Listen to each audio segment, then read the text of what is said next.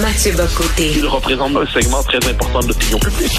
Richard Martineau. Tu vis sur quelle planète? La rencontre. Je regarde ça et là, je me dis, mais c'est de la comédie. C'est hallucinant. La rencontre. Bocoté. Martineau. Tu, tu veux nous parler des gens qui veulent tout le temps, tout le temps plus d'immigrants. Il en faut encore plus, il en faut encore plus. Le parti immigrationniste. Ouais, immigrationniste, c'est une formule qu'on emprunte à Pierre-André Taguieff, le politologue français, enfin, historien des idées, philosophe, euh, probablement un des grands esprits de la deuxième moitié de qui, qui vit encore aujourd'hui, un des grands esprits, appelons ça, des 40 dernières années en France. Et qu'est-ce qu'il nous présentait comme l'immigrationnisme? C'est une doctrine qui disait l'immigration est nécessaire, et non, est inévitable, et nécessairement bonne. Donc, non seulement on ne peut rien faire euh, si on peut contre l'immigration massive, mais par ailleurs, il faut applaudir nécessairement ses effets parce qu'elle nous féconderait positivement en toutes circonstances. Or, moi, j'ai vu le texte de Paul Saint-Pierre Plamondon qui est paru hier ou avant-hier. Mais je le dis franchement, un texte tout à fait remarquable, d'une clarté, d'une texte posé. Mais là, ce qui est intéressant de voir, c'est ceux qui se mobilisent contre euh, un discours qui justement est pondéré, raisonnable et qui cherche à voir de quelle manière l'immigration massive déstabilise notre société. Puis on peut voir, il y a trois grands courants qui se mobilisent, chacun avec ses raisons. D'abord, il y a le milieu des chambres de commerce, des milieux d'affaires, le, le, patronat, la droite patronale, qui fondamentalement, elle ne veut pas voir un peuple, ne veut pas voir une société, ne veut voir une société comme un marché. Mais là, en plus, elle a une définition assez limitée, j'ajoute, de l'économie. Parce que nous dit l'immigration, c'est bon pour l'économie. Un instant, c'est pas nécessairement vrai. Mais ce qu'il se dit, c'est qu'on a besoin d'une main-d'œuvre à bon marché pour être capable de combler des emplois qu'on pourrait pas combler autrement. Mais ce milieu semble absolument étranger à cette ancienne méthode de recrutement des travailleurs, augmenter les salaires. C'est-à-dire, vous voulez que des gens viennent travailler pour vous, ben payez-les à la hauteur de la tâche et du caractère pénible de la tâche que vous voulez euh, que vous voulez qu'ils fassent. Parce que sinon, ce que vous voulez, c'est des esclaves. Vous voulez des gens qui travaillent pour pas cher, pour un job qui est pas vraiment gratifiant, mais qui va vous permettre vous de vous enrichir à condition que des gens travaillent pour pas cher pour vous. Donc la droite patronale est assez sur le mode euh, toujours plus, toujours plus, puis pour elle, les peuples, ce sont des archaïsmes.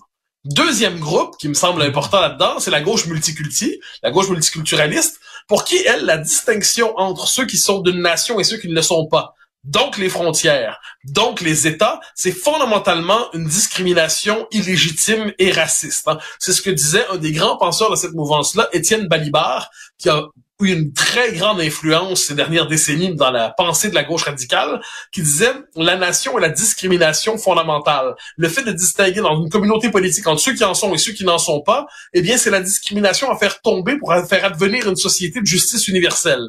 Donc là, on comprend pourquoi ces gens-là disent pas de frontières. On comprend pourquoi ils sont toujours ouverts à avoir partout des réfugiés en toutes circonstances. Parce que quelle que soit la raison qui justifie le fait que quelqu'un arrive ici, le fait de franchir une frontière, c'est une bonne chose pour la faire tomber.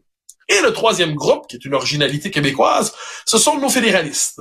Nos fédéralistes, pourquoi? Essentiellement le PLQ et le PLC, euh, Ottawa, de son point de vue, l'immigration massive, ça lui sert à créer le verrou démographique définitif pour empêcher le Québec d'accéder à l'indépendance. Si Ottawa avait pas eu la maîtrise de l'immigration massive en 95, eh ben le Québec serait un pays indépendant. Aujourd'hui, il faut quand même pas l'oublier. Le fait que Parizeau se soit exprimé maladroitement ne change pas la vérité sociologique de ce qu'il a cherché à euh, décrire.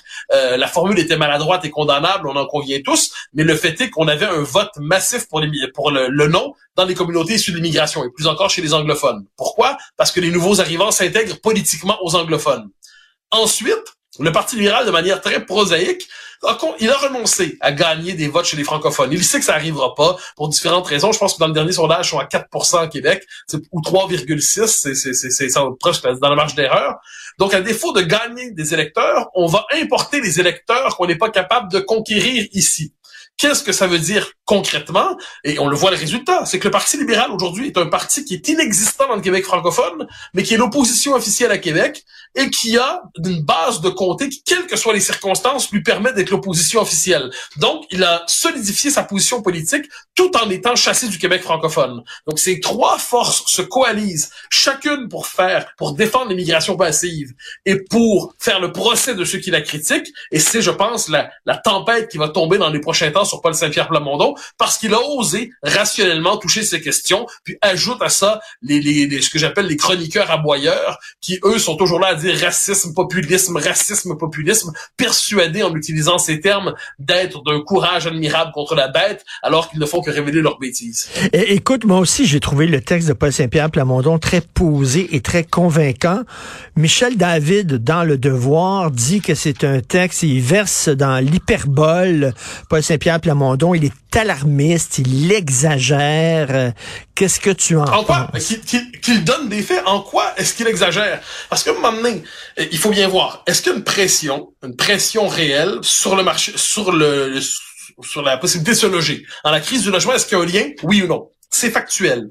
Est-ce que dans de plus en plus d'écoles, et tous les profs vont nous le rapporter, le fait qu'il y a une telle concentration d'élèves issus de l'immigration qui souvent ne parlent pas français ou parlent français approximatif, dans les classes, est-ce que ça, pour les autres élèves même, est-ce que ça vient dérégler l'école? C'est un fait. La pression sur les services sociaux, c'est un fait. C'est pas diaboliser la chose. Il s'agit pas ici, puis ça faut le répéter 100 fois, il s'agit pas de diaboliser et de critiquer les gens un par un.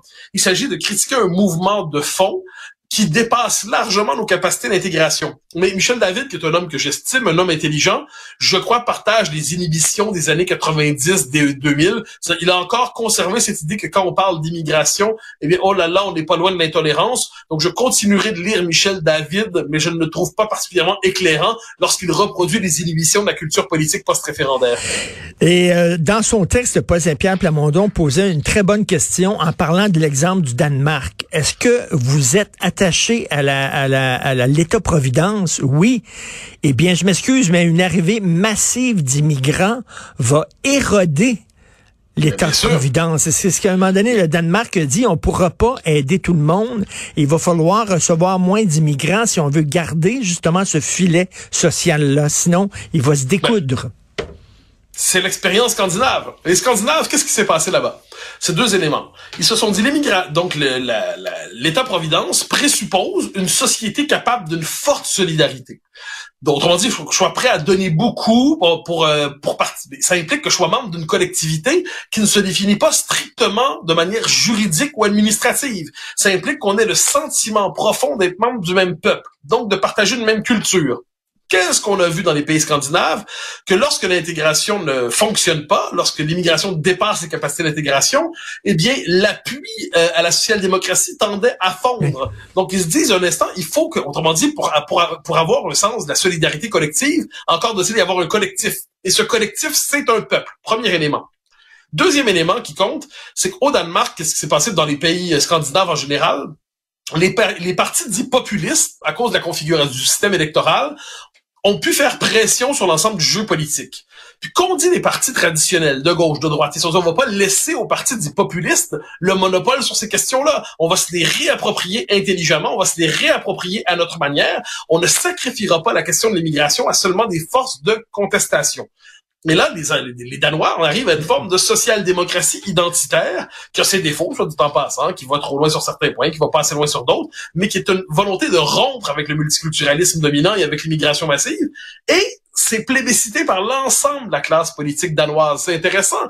Donc, au Danemark, c'est la gauche qui se réapproprie une défense tout à la fois d'une immigration limitée et de la social-démocratie. Et globalement, quand on connaît le parcours idéologique et politique de Paul Saint-Pierre Plamondon, on va dire que le, Danemark, c'est son pays de ben référence en matière. Pour lui, c'est c'est le, le, le, pays vers lequel il se tourne pour, je voudrais penser le Québec.